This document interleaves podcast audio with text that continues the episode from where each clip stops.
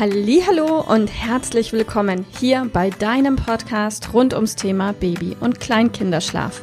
Mit diesem Podcast möchte ich dich und deine Familie dabei unterstützen, Entspannung in eure vielleicht noch angespannte Schlafsituation zu bekommen, sodass Einschlafen und altersentsprechendes Durchschlafen für deine Maus zu einer einfachen und schönen Sache werden kann. Mein Name ist Miriam Ende von Mein Babyschlaf Coaching.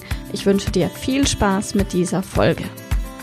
Hallo und herzlich willkommen heute zu dem Thema Baby wecken oder Baby schlafen lassen. Ich glaube, das wird eine ultra kurze Folge heute. Ihr habt mich gefragt, ich antworte.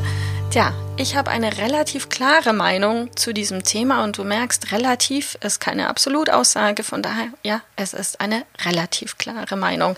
Grundsätzlich bin ich der Meinung, oder nein, grundsätzlich weiß ich, jedes Kind, was gelernt hat, ohne eine Schlafassoziation einschlafen zu können, wird sich immer genau die Menge an Schlaf nehmen, die es braucht für seine gesunde Entwicklung.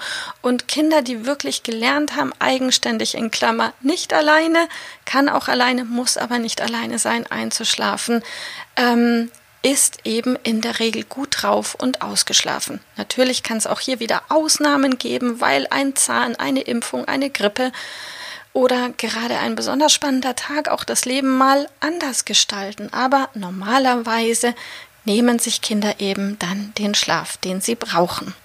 Und Lass uns jetzt mal bitte davon ausgehen, dass dein Kind in der Lage ist, sich zu jeder Zeit die Menge an Schlaf zu nehmen, die es braucht, dann gibt es keinen Grund, ein Kind zu wecken. Denn dann gibt es eben vielleicht mal einen Tag, der war besonders aufregend und spannend in der Kita, bei der Tagesmutter oder im Kindergarten. Oder es steht einfach eine Grippe an, die ist im Anmarsch, dann kann es Tage geben, wo ein Schläfchen oder ein anderes halt mal länger dauert oder wo auch das morgendliche Aufwachen mal später ist und dann ist es so und dann ist das einfach goldrichtig, weil deine Maus sich eben das nimmt, was sie gerade in diesem Moment braucht. Es gibt aber Ausnahmen.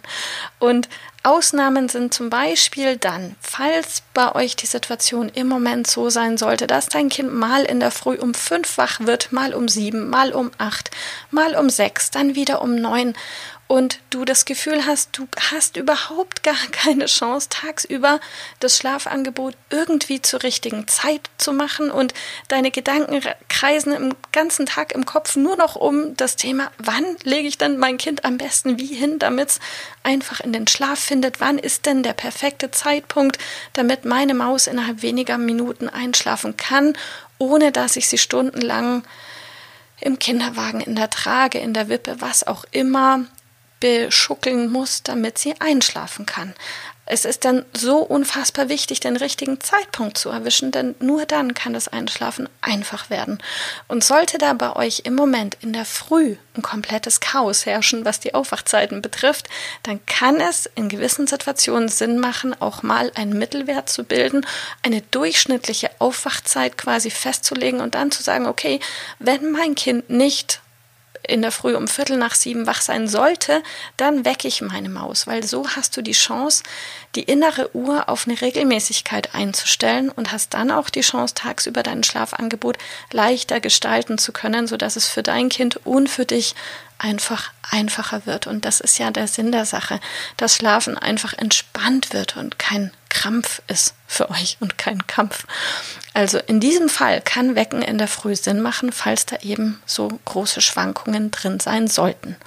Und dann gibt es noch eine weitere Ausnahme, und zwar, wenn dein Kind gerade in einer Umstellungsphase sein sollte von vier auf drei Schläfchen, von drei auf zwei, von zwei auf einen, von einem auf keinen, dann kann auch ab und zu das passieren, dass deine Maus am späten Nachmittag plötzlich noch ein Nickerchen braucht, welches vielleicht ungeplant war und welches dein Kind vielleicht gestern und vorgestern nicht gebraucht hat, aber heute eben schon, weil dieses weniger werden, die Regression, die Umstellung von einem Mehrschlaf auf einen weniger Schlaf ja nicht mit einem Tag abgeschlossen ist, sondern sie ist ein Prozess von vielen, vielen Wochen.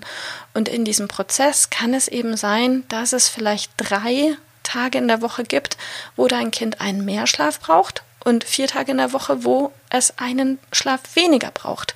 Und dann gibt es die Tage, an denen du denkst, okay, heute ist die Variante mit dem Schlaf weniger und dann beschließt deine Maus plötzlich nachmittags um vier oder halb fünf doch noch ein kurzes Schläfchen einzubauen. In diesem Fall kann Wecken nach 20, spätestens nach 30 Minuten Sinn machen, wenn du sagst, du möchtest nicht, dass deine Maus bis abends um 10 Rabatz macht und Party angesagt ist.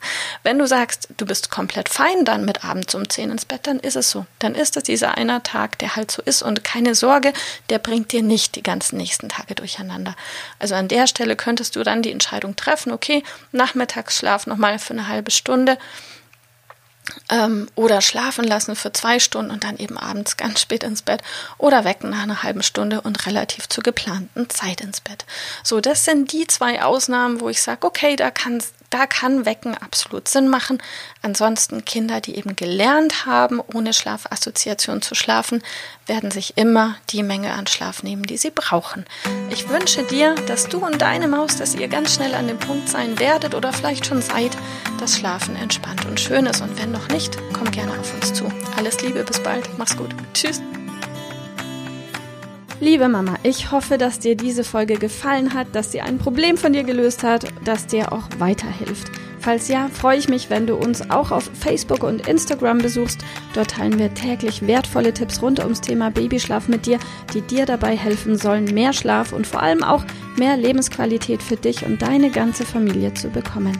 Die Links dazu findest du in den Show Notes und solltest du dich vielleicht auch beruflich verändern wollen, weil du dich schon seit längerem fragst, ob das, was du im Moment machst, wirklich alles gewesen sein soll, dann kannst du dich gerne um einen Ausbildungsplatz zum Schlafcoach bei mir bewerben.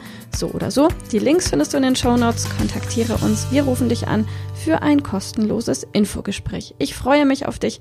Deine Miriam. Tschüss.